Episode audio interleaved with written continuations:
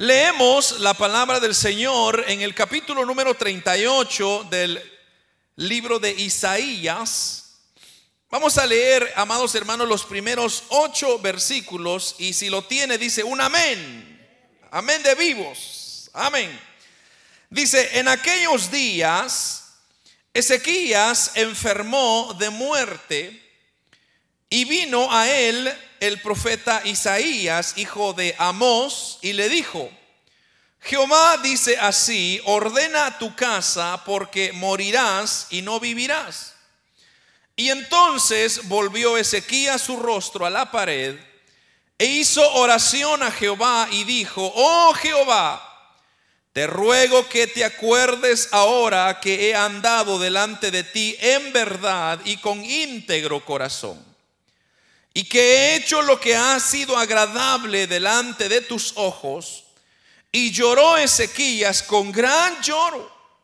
Y entonces vino palabra de Jehová a Isaías diciendo, ve y di a Ezequías, Jehová Dios de David tu padre dice así, he aquí o he oído tu oración y visto tus lágrimas y he aquí que yo añado a tus días 15 años y te libraré a ti y a esta ciudad de mano del rey de Asiria y a esta ciudad ampararé.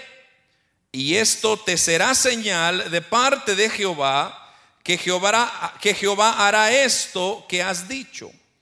Y he aquí yo haré volver la sombra por los dos, por los dos perdón, por los grados que has descendido con el sol, y en el reloj de Acaz 10 grados atrás, y volvió el sol 10 grados atrás, por los cuales había ya descendido. Amén. Pueden hermanos tomar sus asientos. Es, hermanos, verdaderamente un privilegio estar celebrando en la casa del Señor el primer servicio de este año. Y más, hermanos, cuando sabemos que el Señor ha sido fiel con nosotros. ¿Cuántos pueden decir que Dios ha sido fiel con ustedes? Yo soy el primero en reconocerlo, hermanos, porque en verdad eh, ha sido un año tan difícil para muchos, para nosotros. Eh, el año pasado iniciamos básicamente, hermanos, en línea porque nos habían cerrado y, ha sido tan difícil donde han habido momentos eh, quizá de, de darnos por vencido.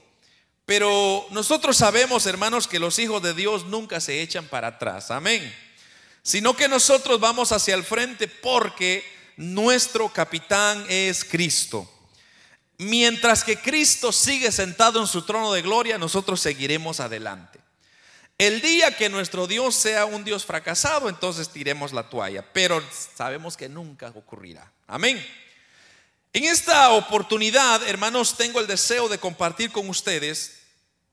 Hice, de hecho, una pausa porque estamos aprendiendo sobre los frutos del Espíritu. Ya usted lo sabe, ya llevamos dos mensajes estudiando los frutos del Espíritu. La próxima semana vamos a continuar con la última que es los últimos tres frutos que nos toca estudiar.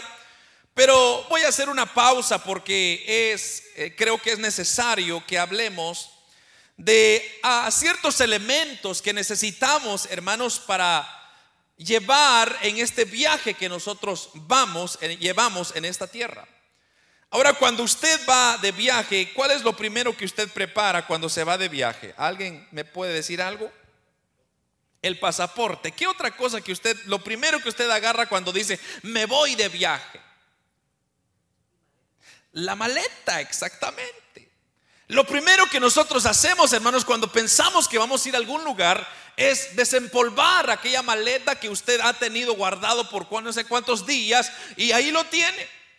Y viene usted lo saca y usted comienza a pensar sin que usted se esfuerce naturalmente, sino que usted lógicamente ya viene en su mente, bueno, dice, voy a estar tantos días, voy a necesitar tanta ropa, tantas cosas, voy a llevar aquí, voy a llevar esto, voy a llevar el pasaporte, como dijo mi hermano, y usted comienza a planear todos los elementos que va a necesitar en su viaje.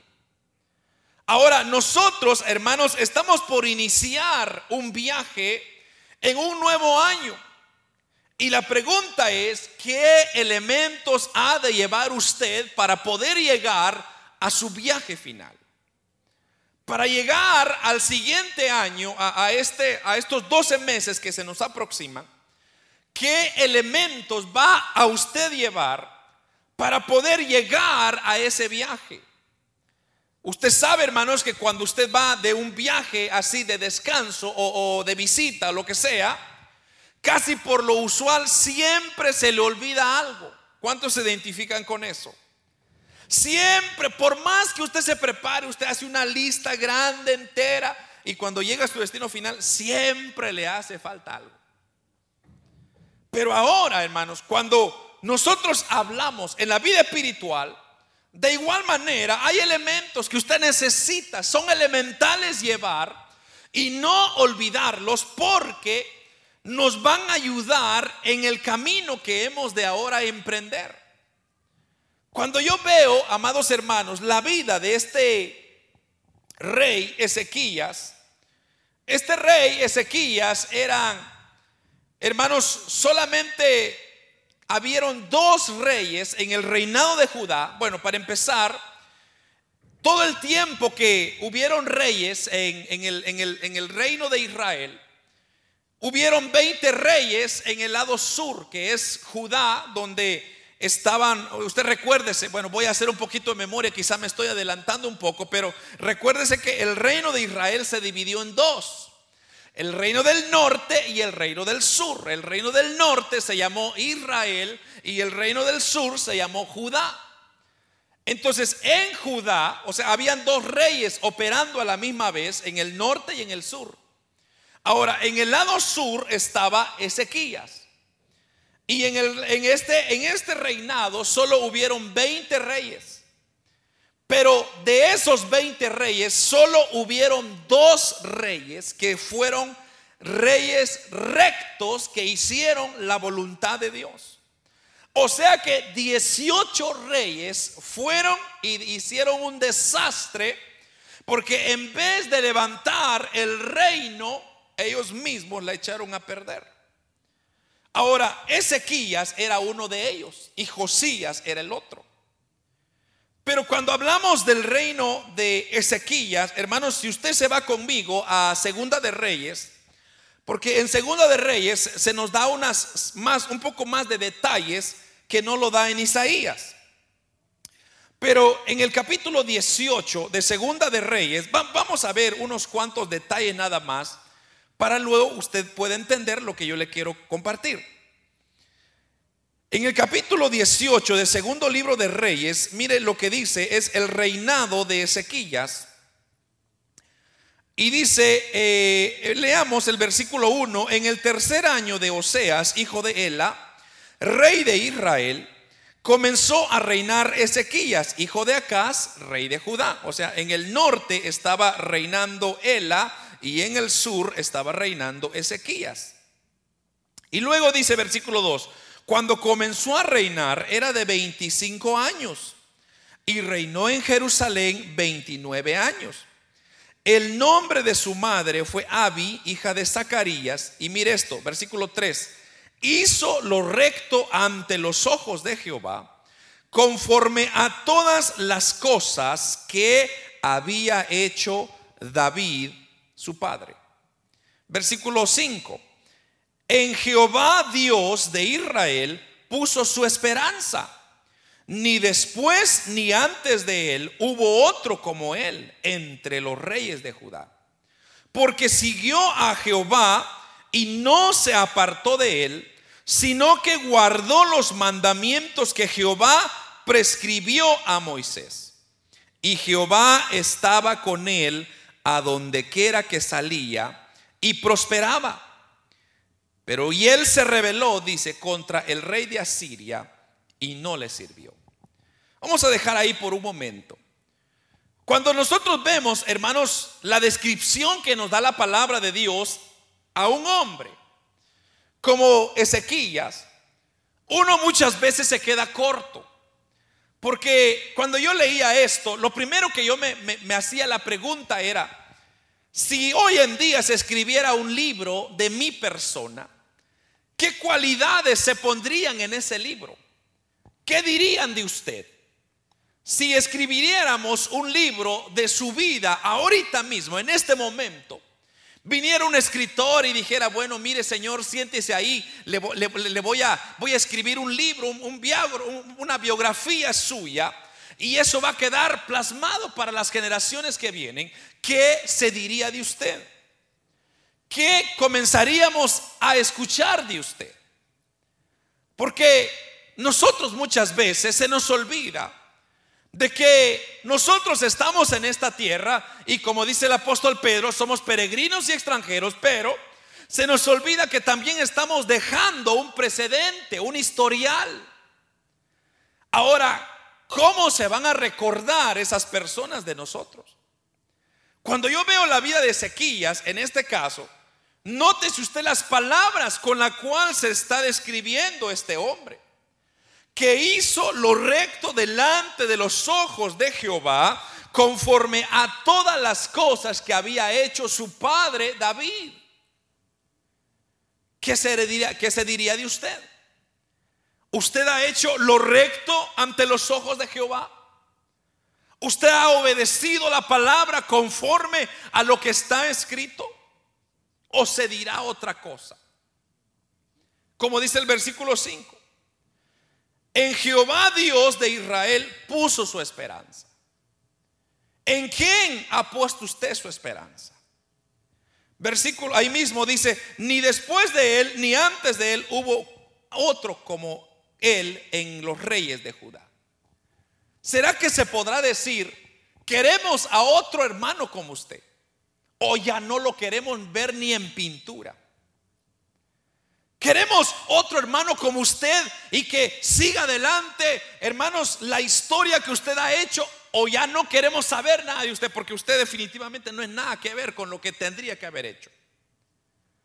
Eso era lo que Dios me estaba poniendo. Ahora, ¿cómo podemos nosotros entonces dejar un buen precedente en este nuevo año? Si nosotros revisamos el año pasado, el año 2021, y vamos a, a leer un poco su historial. ¿Qué cosas beneficiosas hizo usted? ¿Cuánto impacto dejó usted en su vecindario? ¿Cuánto, hermanos, reconocimiento dejó usted en su familia? ¿Qué elementos dejó usted que ahora lo van a recordar en el futuro? Yo creo, por lo menos yo le puedo decir, porque voy a hablar de mi persona y usted identifíquese con cada cosa que estoy diciendo. Pero creo que yo no he hecho lo suficiente que quizá pude haber hecho. Quizá yo pude haber sido un hijo mejor. Quizá pude haber llamado a mis padres más seguido. Quizá pude haber respetado a mis padres más. Quizá pude haber hecho cosas mejores que estaban a mi alcance. Quizá pude haber ayudado al necesitado. Quizá pude haber servido mejor en la iglesia. Quizá, hermanos, de, los, de, las 52 semanas que tuvo el año, ¿cuántos de ellos vine yo a la iglesia? ¿Cuántas de ellas fallé yo? Entonces, va a llegar un momento, y eso es lo que ahora quiero tocar, que llegará un momento en nuestra vida cuando usted va a necesitar el favor de Dios. Llegará un momento, un momento, un segundo cuando usted va a necesitar la ayuda de Dios. Por más que usted pueda decir, yo no necesito nada, lo tengo todo, va a llegar un momento. ¿Por qué digo esto? Porque eso fue exactamente lo que le pasó a Ezequías. Entonces comenzamos a ver todas estas bonitas descripciones de él. Y hermano, qué lindo es eso. Qué lindo es leer que solo dos reyes de los 18 reyes fueron buenos hombres. Y ahí dice, eh, de hecho, en el versículo 4, Él quitó los lugares altos y quebró las imágenes y cortó los símbolos de acera e hizo pedazos la serpiente de bronce que había hecho Moisés. Porque hasta entonces le quemaban incienso los hijos de, Israel y le llamó a aquel lugar Neustán, que quiere decir cosa de bronce. Ahora, este hombre Ezequías, cuando entró al reinado, él llevaba buenas cualidades. Él había aprendido de su padre David, hermanos, un David que nosotros sabemos que dice la Biblia que su corazón palpitaba al ritmo del corazón de Dios. O sea, era un hombre especial. Y a pesar de que tuvo sus fracasos, él aprendió sus lecciones, pero vemos ahora que hombres después siguieron ese camino, ese buen camino. Pero cuando usted comienza, hermanos, a vivir para Dios, cuando usted decide entregar su vida para Dios, usted sabe de que hay personas que nos están viendo. Hay personas que se están fijando en mis acciones, en mis palabras, en mi comportamiento, en mi vestimenta, en mi actitud, en mi andar. Hay personas que están viendo cómo yo respondo a los problemas que yo enfrento. Entonces, por ejemplo, cuando usted quiere conocer a alguien, usted solo vea cómo son sus hijos. Porque los hijos, por lo usual, quieren ser igual que los padres. Entonces, si usted ve a sus hijos de una manera, no los regañe porque ese es usted, reflejándose en ellos. Si usted quiere que sus hijos cambien, usted cambie primero. Así funciona. La regla de la vida es, si yo deseo un cambio, primeramente el cambio tiene que comenzar conmigo. Si yo quiero que mis seres queridos cambien, yo tengo que cambiar primero. Si yo quiero que mis amigos cambien, yo tengo que cambiar primero. Porque si yo no cambio, entonces nadie va a cambiar. Porque todos nos están viendo cada detalle, cada acción que usted hace. Entonces, lo que, lo que David hizo, Ezequías comenzó a hacer en su vida. Comenzó a practicarlo. Obviamente David, hermanos, adoró a un Dios quien es vivo, quien es real, que está sentado en su trono de gloria. También fue Ezequías. Y Ezequías dijo, y ahí dice en el versículo 5, y en Jehová Dios de Israel puso su esperanza. Eso es lindo. Son elementos que son necesarios para llevar con nosotros y no soltarlos. Porque Mire lo que dice entonces en el versículo 9. Y en el cuarto año del rey Ezequías, que era el año séptimo de Oseas, hijo de Ela, rey de Israel, subió a Salmanasar, rey de los asirios, contra Samaria y la sitió. Y la tomaron al cabo de tres años. Y en el año sexto de Ezequías, el cual era el año noveno de Oseas, rey de Israel, fue tomada Samaria. Y el rey de Asiria llevó cautivo a Israel a Asiria y los puso en Alá, en Abor, junto al río Gozán y en las ciudades de los Medos. Versículo 12, por cuanto no habían atendido a la voz de Jehová su Dios, sino que habían quebrantado su pacto y todas las cosas que Moisés, siervo de Jehová, había mandado, no las habían escuchado ni puesto por obra. Aquí nosotros vemos entonces que el rey de Asiria se apodera del rey del norte y se lleva cautiva toda esta gente. Y ahora, hermanos, obviamente su intención, usted recuérdese que Asiria era uno de los imperios más grandes, bueno, no lo más grande, pero era bien grande, en la cual nadie podía resistirse, y lo vamos a ver en un momento. Ahora, ¿qué sucede cuando usted, hermanos, tiene buenas cualidades como Ezequías? ¿Qué ocurre cuando usted se hablan cosas bonitas como la que estamos viendo en el rey de Ezequías? Lo que ocurre es que habrá un enemigo que siempre va a querer quitarle a usted lo que Dios ya le dio. Entonces la Biblia dice que eh, el, el diablo anda como león rugiente viendo a quién devorar. Eso significa que si hay alguien que se está fijando en usted, es el diablo. Que el Señor lo reprenda. El diablo obviamente tiene poder limitado, no es ilimitado, pero es astuto. Y el diablo lo que quiere es que usted y yo no lleguemos a la meta final. Hermanos, si fuera por el diablo, Él nos hubiera eliminado en este año 2021. Pero como Dios, hermanos, es el quien tiene el control de la vida y de la muerte en sus manos y a Él nadie le dice nada. Aunque el diablo se oponga, aunque el diablo diga, yo lo quiero matar, el, Señor le va a decir, no podés, porque yo los tengo en mi mano. Y eso es lo maravilloso, hermanos, que reconocer que Dios tiene nuestra vida en sus manos, porque si Dios no lo tiene en sus manos, Satanás nos acaba. Por eso el mundo está así. Ahora, todo estaba bien.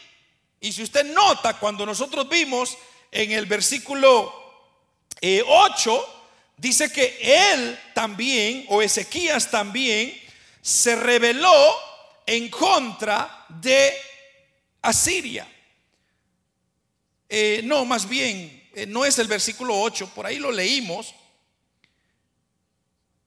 Pero por ahí está diciendo de que también Ezequías le dijo a los asirios, no vamos a estar bajo tu reinado. Entonces, cuando hay una oposición, ahora el enemigo se va a levantar más fuerte que nunca. Por eso, hermano. Todo esto que está ocurriendo en el mundo no se va a ir mejorando, se va a ir empeorando. Porque lo que Satanás va a querer hacer es querer él tomar el control de este mundo que le pertenece a él. Porque él se lo, se lo pidió a Dios y Dios se lo dio.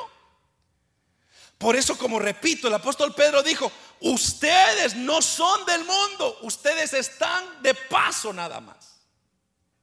Pero eso estar de paso significa que nosotros tenemos que vivir un estilo de vida, un estado de vida, podría decir intachable. Ahora, vamos por pasos. Cuando vemos nosotros que Ezequías pone el paro, ¿verdad? Y le dice eh, al, rey de Asiria, ahí dice el versículo 14 creo que es, por ahí va. O si quiere leamos el 13. A los 14 años del rey Ezequías subió Sennacherib, rey de Asiria, contra todas las ciudades fortificadas de Judá. ¿Y qué dice? Las tomó. Entonces Ezequías, rey de Judá, envió a decir al rey de Asiria que estaba en Laquis, yo he pecado, apártate de mí y haré todo lo que me impongas. Y el rey de Asiria impuso a Ezequías, rey de Judá, 300 talentos de plata y 30 talentos de oro. Cuando vemos este pedazo de esta escritura, estamos viendo que el rey Ezequías se toma la responsabilidad para echarse la culpa, digamos, de, todo lo, de toda la rebeldía que ellos habían tomado en contra de Asiria. Entonces le dijo, yo soy el quien he tomado la decisión.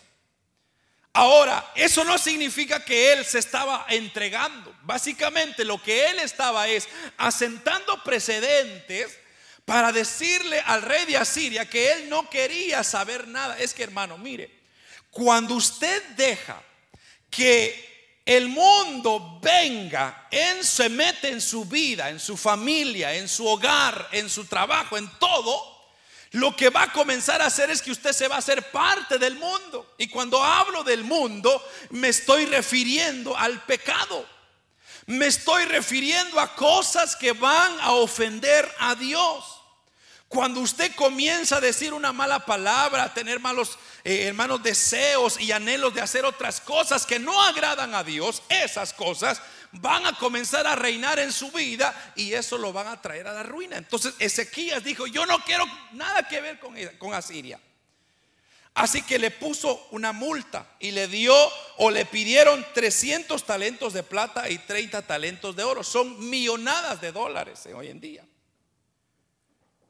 Pero mire esto, lo que dice el versículo siguiente, versículo 15, dio por tanto Ezequías toda la plata que fue hallada en la casa de Jehová y en los tesoros de la casa real. Entonces, dice el versículo 16, Ezequías quitó el oro y la, de las puertas del templo de Jehová y de la ciudad y de los quiciales, perdón, del templo de Jehová. Voy a leerlo otra vez porque me equivoqué. Entonces Ezequías quitó el oro de las puertas del templo de Jehová y de los quiciales de el mismo rey Ezequías había cubierto de oro y lo dio al, al, rey de Asiria. Y después el rey de Asiria envió contra el rey Ezequías a Tartán, al Rabsaris y al Rabsacés con un gran ejército. Hermano, después de haber recibido todo, digamos, el tesoro de Judá, el enemigo no se quedó tranquilo. El enemigo aún así envió a su ejército a invadir a Judá. Y es que aquí hay una gran lección. Cuando usted, amado hermano, por más que usted se esfuerza por agradar al mundo, el mundo jamás se va a agradar. Por más esfuerzo que usted quiere impresionar a la gente, nunca es suficiente. ¿Por qué? Porque el hombre es así, es pecador, es, es abusivo. Entre más tiene, más quiere. En cambio, Dios, amados hermanos, no necesita mucho para impresionar. Usted inclusive no necesita ser perfecto para impresionar a Dios. Lo único que necesita para impresionar a Dios es un corazón humillado. Porque así dice en segunda de Crónicas capítulo 7 versículo 14, si se humillare mi pueblo sobre el cual mi nombre es invocado y oraren y buscaren mi rostro y se convirtieren de sus malos caminos, escuche esto, entonces yo oiré desde los cielos. Pero ¿qué está pidiendo? Una pequeña humillación. Si mi pueblo se humillara. En cambio el mundo no. El mundo, dame el dinero, dame aquí, dame esto, ahora sea aquello, ahora sea esto. Nunca está satisfecho. Y nosotros queremos, como siempre, agradar al mundo que nunca será saciado. Cuando en realidad nuestro objetivo debería ser agradar a Dios sobre todas las cosas. Honrar a Dios sobre todas las cosas. Porque hermano, lo único que usted necesita para poder vencer en esta tierra toda tentación, toda lucha, toda tribulación, toda situación que se levante, es el Espíritu de Dios en su vida. Tener al Espíritu de Dios es el que nos va a dar sabiduría es el que nos va a dar la gracia para poder caer bien con las personas. Es el que va a poner las palabras adecuadas en nuestros labios para eh, impresionar a las personas. Continuemos. Versículo 19. Y le dijo el Barsacés, decida ahora Ezequías. Así dice el gran rey de Asiria. Mire esto. ¿Qué confianza es esta en que te apoyas? Dices, pero son palabras vacías. Consejo tengo y fuerzas para la guerra. Mas ¿en qué confías que te has revelado contra mí? He aquí que confías en este báculo de caña cascada en Egipto, en el cual si alguno se apoyare, se le entrare por la mano y la traspasará. Tal es Faraón, rey de Egipto, para todos los que en él confían. Mire la burla que estaba haciendo. Versículo 22. Y si me decís, nosotros confiamos en Jehová nuestro Dios, ¿no es este aquel cuyos lugares altos y altares ha quitado Ezequías? Y ha dicho a Judá y a Jerusalén, delante de este altar adoraréis en Jerusalén. Versículo 23, ahora pues yo te ruego que des rehenes a mi Señor y el rey de Asiria y yo te daré dos mil caballos si, si tú puedes dar jinetes para ellos. Entonces, ¿qué estamos viendo acá? Una historia donde el enemigo siempre quiere ofrecernos más por sus valores especiales que usted tiene. O sea, el diablo siempre va a pagar un precio más alto por verlo a usted en la derrota. Por verlo a por tenerlo a usted en sus manos. El diablo, hermanos, que el Señor lo reprenda, siempre va a hacer hasta lo imposible para acabar con su vida. Si no, veamos, hermanos, cómo está la sociedad hoy en día. La sociedad está como está, no porque ella quiere estar en esa situación. La sociedad está así porque Satanás se ha encargado de meter engaño. Nuestra juventud hoy en día no tiene futuro, por si usted no lo sabía. Estaba leyendo un artículo, y creo que ya le he compartido esto.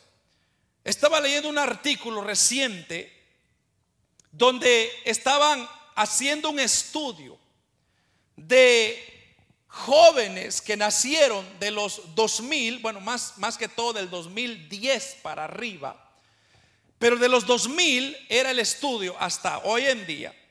Y comenzaron a preguntarle a diferentes muchachos, diferentes étnicas, a diferentes países, un estudio profundo. Y les comenzaron a decir, ¿qué, ¿qué tienes tú preparado para el futuro? O sea, ¿qué planes tienes para tu mañana? El 99.9% de las respuestas es no lo sé. Hermanos, cuando usted no sabe para dónde va a ir mañana, déjeme decirle que no va a tener, no va para buen lugar.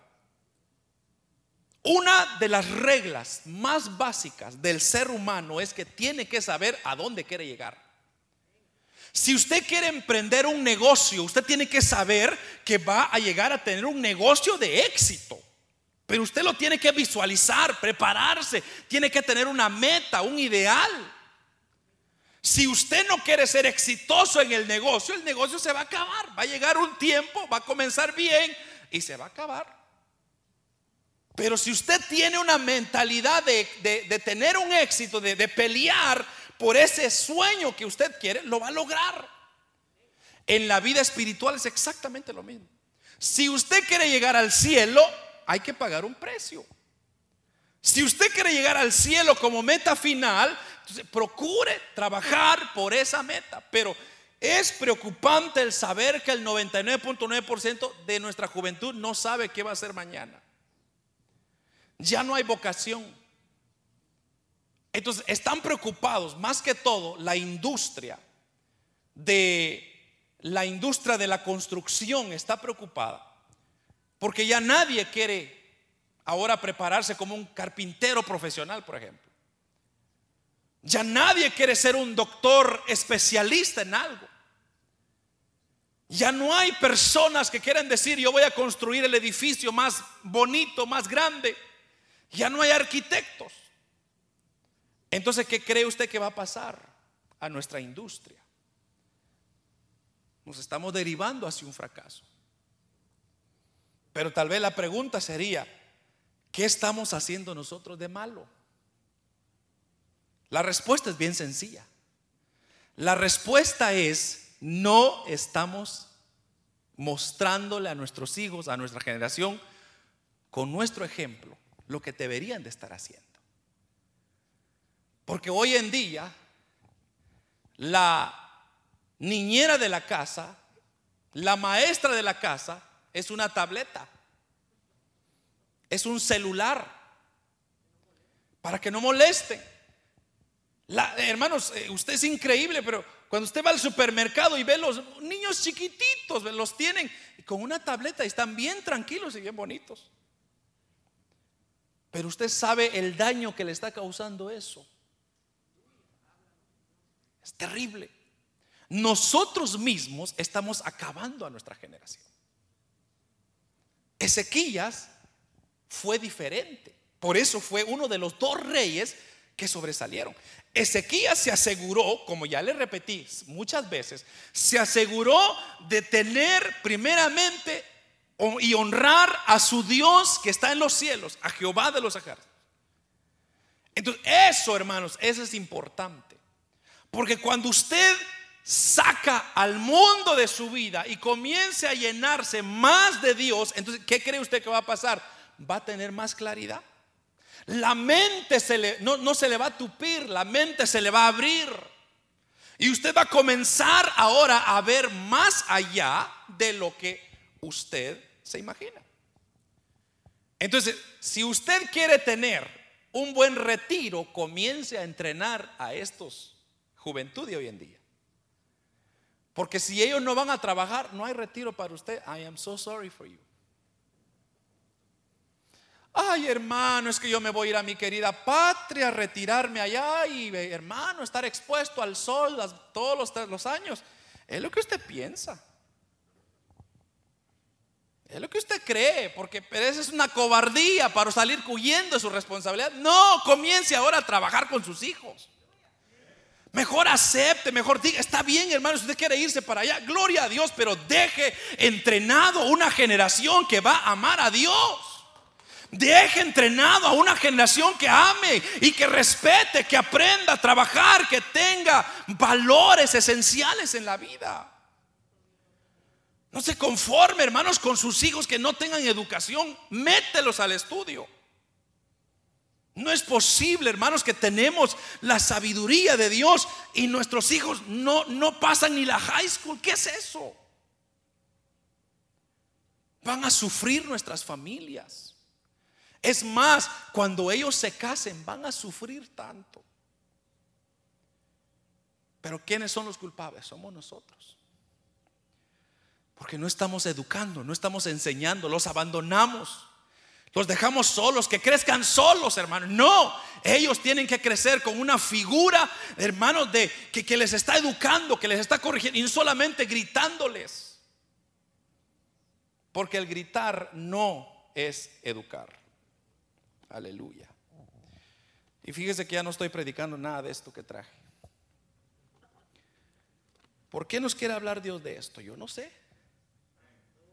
Dios sabe lo que está pasando. Pero yo traía otro mensaje, pero le digo, aquí el Señor me está llevando por todo esto.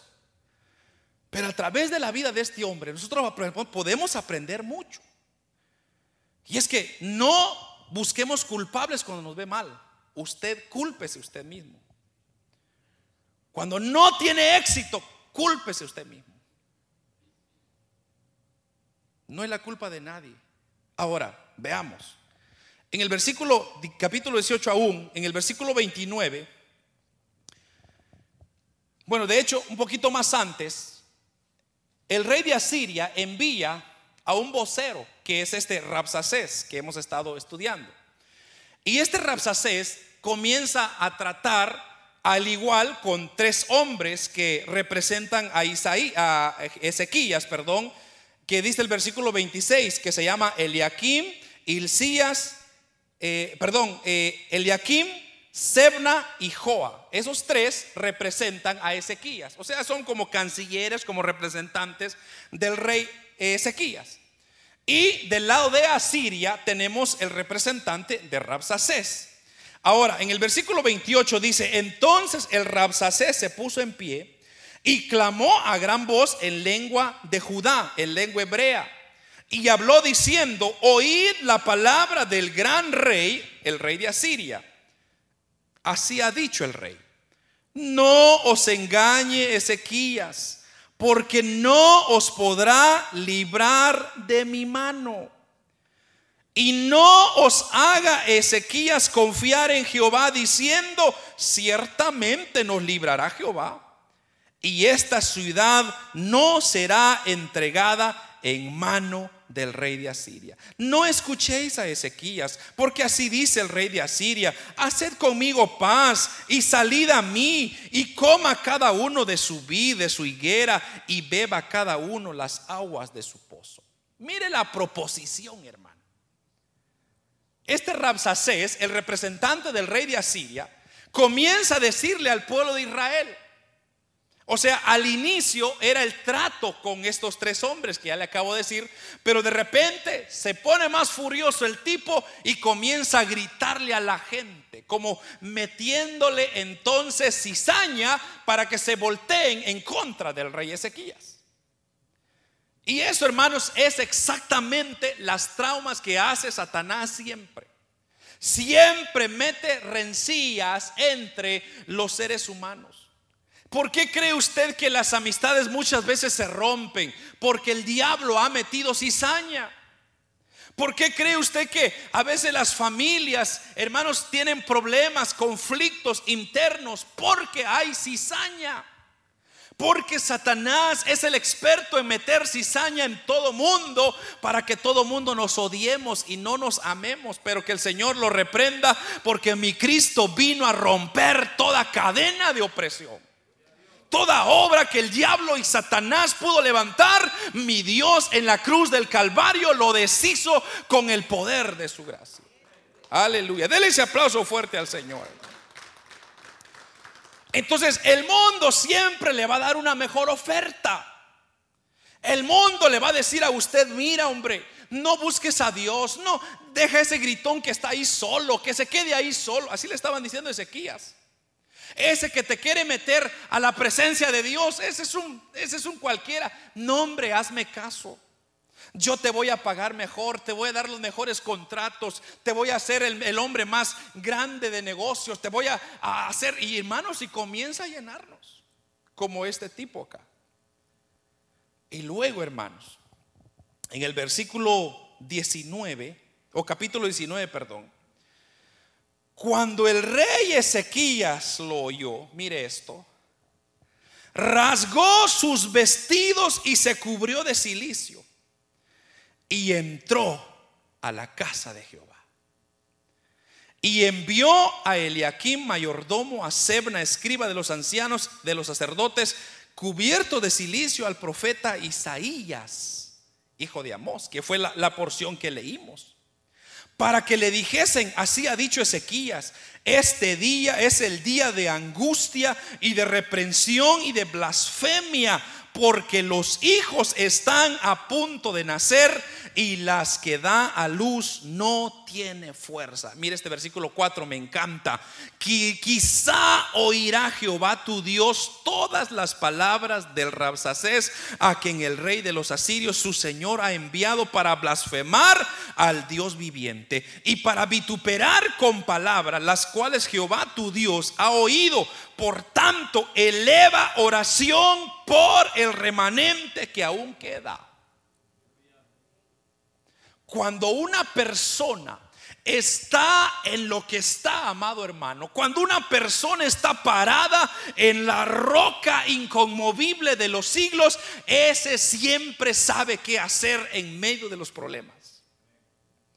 Ese siempre sabe qué hacer y cómo enfrentar las acechanzas. Cuando los hijos se rebelan, ese siempre sabe qué hacer.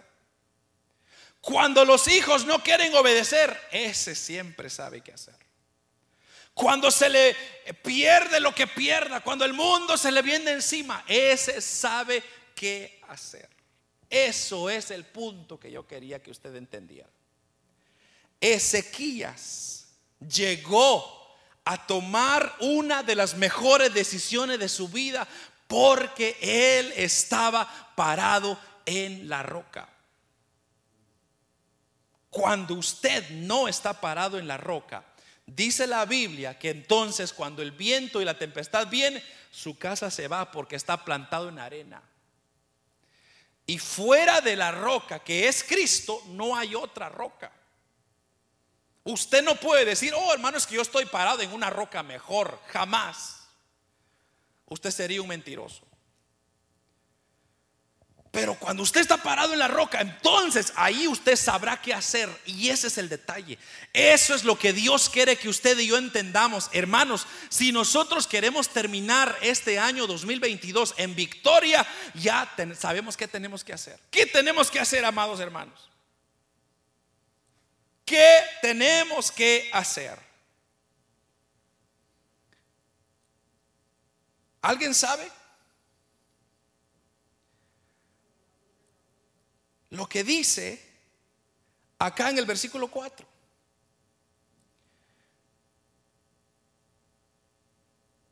En el, leamos el versículo 1 porque eso fue la primera respuesta. Pero mire, la primera es, versículo 1, cuando el rey Ezequías lo oyó, ¿qué hizo? Rasgó sus vestidos y se cubrió de silicio. Entonces, cuando una persona se rasga sus vestidos y se cubre de silicio, de cenizas, en Israel esa era una representación de humillación. Eso representaba una forma de decirle a Dios, yo soy más que nada, o sea, más que ceniza no soy. En otras palabras, para que Dios obre, usted tiene que reconocer y ponerse en una posición que usted no puede hacer nada por sus propias fuerzas. Porque el momento que usted comienza a meter mano al plan de Dios, usted le echa a perder. Porque usted es imperfecto. Pero cuando usted deja que Dios lo guíe, que Dios lo dirija, entonces usted como eh, Ezequías acá rasgó sus vestidos, se llenó de ceniza o de silicio, entonces él está diciendo, Dios, yo estoy en tus manos. Haz lo que tengas que hacer.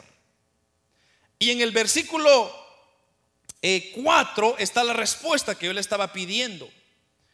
Quizá oirá Jehová tu Dios las palabras de Rapsacés, a quien el rey de los asirios, su señor, ha enviado para blasfemar al Dios viviente y vituperar sus palabras, la cual Jehová ha oído. Por lo tanto, aquí está la respuesta, eleva oración por el remanente que aún queda.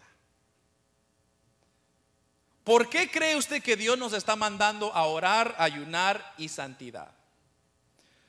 Estas tres palabras, como lo expliqué ayer o anoche, que por cierto me disculpo porque habieron tantos problemas técnicos, pero eso es lo de menos.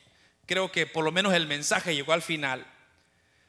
Cuando yo estaba orando al Señor y el Señor me dio estas tres palabras, el Señor me dijo, lo que mi pueblo necesita hacer en este nuevo año es orar, ayunar y mantenerse en santidad. Cuando Dios nos dice eso, de mantenernos en santidad, es porque nos está diciendo que Dios ya viene por su iglesia. Nadie va a ver al Señor si no tiene santidad. Nadie va a conocer a Dios si no ora, si no ayuna. La oración y el ayuno son disciplinas. Es como, hermanos, ¿cuántos acá tienen hambre? Ay, hermano, ni lo mencione. Porque la sopa de pata la dejé hirviendo, hermano, ojalá no se me haya quemado. O los tamales, hermanos, que aún me dieron, ahí los estoy preparando para lonchar. Hermano, ¿verdad que su sistema automáticamente está deseando comer? Y usted pudo haber tenido una buena cena, pero ya tiene hambre una media hora después. Si así fuéramos en la vida espiritual, hermano, ¿qué seríamos nosotros? Si usted deseara la oración como desear un cafecito de café cuando se levanta todos los días, aleluya. Y echarse esa copa de oración, hermano, ¿cómo estaría su espíritu? Si usted, hermanos, se guardara, se limitara como se limita para muchas otras cosas y, guardara ayuno para Dios, ¿qué fuéramos nosotros? Pero creo que lo más importante es la santidad. Porque la Biblia dice que sin santidad nadie, nadie, nadie, nadie verá al Señor. Si usted quiere irse con Cristo, tiene que mantenerse en santidad. Así que Dios le está hablando hoy y advirtiendo. Si usted se quiere quedar, lo siento por usted, cosa que no debería ser así. Mi deseo es que todos fuéramos a la patria celestial, hermano, porque lo que viene para este mundo, ay, mi hermano, no se lo recomiendo ni por, por nada. Entonces, ¿qué tenemos que hacer? Orar, ayunar, humillarnos delante de Dios. Hermanos, y decir, Dios, ayúdame, porque yo soy hombre, soy malo, soy pecador. Quizá te ofendo. En vez de, llenarme de redes sociales, de, de, TikTok, de no sé qué otras cosas hay, en vez de llenarme, déjame llenarme de tu palabra. Hoy conocemos de todo lo que está pasando en el mundo, menos de la Biblia. Hoy ya sabemos lo que pasó al día de ayer en las noticias, pero no sabemos qué es lo que nos dijo el proverbio del día. No nos preocupamos por la vida espiritual. Qué triste, hermanos, es venir a un lugar todavía y no, no dejar que Dios nos gobierne. ¿Qué de malo nos ha hecho Dios para darle la espalda y actuar de la manera como actuamos, como hijos rebeldes? Hermanos, mira el versículo 15 del capítulo 19. Y oró Ezequías delante de Jehová, diciendo, Jehová Dios de Israel que moras entre los querubines. Solo tú eres Dios de toda la tierra, de todos los reinos de la tierra. Y tú hiciste el cielo y la tierra. Inclina, oh Jehová, tu oído y oye y abre, oh Jehová, tus ojos y mira y oye las palabras de Sennacherib que ha enviado a blasfemar al Dios viviente. Versículo 19. Ahora pues, oh Jehová Dios nuestro, sálvanos, te ruego, de su mano, para que sepan todos los reinos de la tierra que solo tú, Jehová, eres Dios. Versículo 21. Esta es la palabra que Jehová ha pronunciado acerca de él. La Virgen, hija de Sión, te menosprecia, te escarnece, tendrá detrás de ti nueva su cabeza, la hija de Jerusalén. Versículo 27, he conocido tu situación, tu salida y tu entrada y tu furor contra mí. Y podemos ir, hermanos, sacando varios versículos, pero mire, cuando Ezequías se dio cuenta y dijo, bueno, momento, si aquí el único que nos puede sacar de esta situación es Dios. Entonces, él vino a Dios y le, y oró, que fue la oración que acabo de leer. Y fíjese que Dios, mire lo que hizo Dios, una cosa tan sencilla. Dios levantó un rumor dentro de sus enemigos. Y, los mismos enemigos de los asirios comenzaron a decirle, mira, están atacando a tu ciudad, regrésate. Y se regresaron y entre ellos se comenzaron a matar sin que Ezequías hiciera nada. ¿Cómo pasó eso, hermanos? Solamente pasó porque, hermanos, el poder de Dios se manifiesta sobre aquellos que confían en su palabra. Si usted pone a Dios en primer lugar en este año, yo le garantizo, casi nunca hay garantía en esta vida. Las aseguradoras le dicen 100% guarantee, it will be there for you 24 hours a day. Y usted se accidenta, está llamando, nadie le contesta pero de guaranteed le dieron una garantía. En cambio, Dios le garantizo que si usted pone a Dios en primer lugar, Dios no lo va a desamparar. Y vamos a llegar al 2023 si el Señor no ha venido en este año. Repito, no me vaya a malentender. Yo no estoy diciendo que Dios ya me dijo, hermano, que va a venir este año. No, no, no, no, de ninguna manera. Pero si Dios viene este año, yo quiero estar listo. Pero si no viene en el 2023, puedo decir yo una vez más, hasta aquí me ayudó el Señor, gracias a Dios. Pero ¿qué tal si no llegamos a ese año? ¿Qué tal si algo nos pasa? ¿Qué tal si nos da el COVID, hermano? Nos morimos. ¿Sí? No hay nada garantizado en esta vida. No hay nada garantizado. Pero la única garantía que tenemos es la salvación, la patria celestial. Entonces, haya COVID, no haya COVID, venga o no venga, hay guerra, no hay guerra, rumores de guerra, como no hay rumores de guerra. yo me mantengo humillado, buscando a Dios, orando, ayunando, manteniéndome en santidad. Somos imperfectos, somos imperfectos, pero pídele perdón a Dios. Y Dios, que dice Santiago, eh, creo que es Santiago el que dice, abogado tenemos para con el Padre. Si nosotros le fallamos a Dios. Así que usted no se preocupe, si le falla a Dios, solo dígale, Padre, perdóname, soy hombre, soy humano. Pero yo quiero honrarte, yo quiero agradarte. Y siga, y siga, y siga, y siga adelante. Así que en su maleta vaya empacando un poco de oración, un poco de ayuno, pero mucho Espíritu de Dios. No vaya a olvidar el elemento importante, un poco de humillación. Y jale esa maleta y llévela con usted donde quiera que vaya. Usted se vaya donde quiera. Hermano, voy para allá. Ahí llévela. No la suelte. No deje su Biblia tirada, hermano, como que fuera un manual de cualquier cosa. Ahí está. Léela. Procúrese por lo menos leer la Biblia. Una, una, vez en su vida, léela, hermano, en un año. Hay planes. Detrás de cada Biblia hay un plan es cómo leer la Biblia en un año. Solamente léela. Un capítulo, dos capítulos, a veces tres. Hermano, cuando usted se va a dar cuenta, usted va, a estar lleno de sabiduría y usted va a hablar, que Dios lo bendiga, hermano, aleluya. Se le va a sentir la unción, pero es puro aceite que usted tiene aquí. No es que haya algo. Sí, mucha gente dice, hazme brillar, Señor, ya le brilla la cara. Lo que usted y yo necesitamos es empacar esa maleta, pero no la suelte. Porque muchos la empacan al primer año, al inicio de año, hermano. Ay, hoy sí, hermano, hoy sí, hoy sí voy a ser el mejor cristiano. Aleluya, aquí voy, hermano. Y llegó febrero, ¿y qué pasó, hermano? No, aquí estamos, hermano. Tratando, procurando, hermano. Ah, llegó el día del amor, hermano. ¿Y qué pasó? No, pues no sé qué pasó, hermano. Me enamoré demasiado.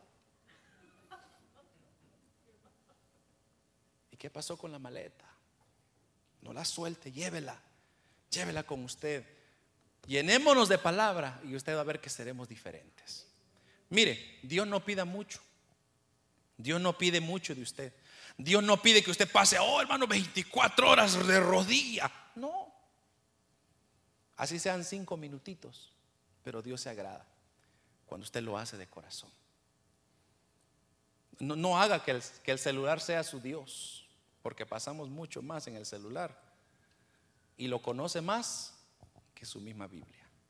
Y si no tiene una Biblia, dígame, yo le voy a conseguir una Biblia y se la voy a regalar. Porque no podemos estar en esta vida sin esto, hermano. Es que yo la tengo en mi tableta, hermano, para verlo en letra grande. ¿Cómo no? Que Dios nos ayude, hermanos. Vamos a ponernos de pie, por favor. Y vamos a cerrar nuestros ojos. Y quiero que donde quiera, donde usted se encuentra, hermanos, vamos a, a orar por nuestras familias esta tarde. Y si usted nos está viendo en su casa o en cualquier lugar que usted se encuentra, Quiero que usted reúna a su familia. Quiero que las familias se sienten juntos, por favor. Solo las familias. Y comencemos, hermanos, a orar por ellos. Es, lo, único que podemos hacer. No hay otra cosa, hermanos, que, que podamos hacer más que orar por ellos. Pedir la bendición de Dios. Pedir la bendición de Dios por ellos. Hermanos, esta es nuestra oportunidad. Dios nos ha dado un año más de vida para que procuremos, para que cambiemos, para que hagamos cosas nuevas, nuevas cosas diferentes, hermano. Ya no nos confiemos en lo que hicimos. Mire, olvide lo que hizo el año pasado.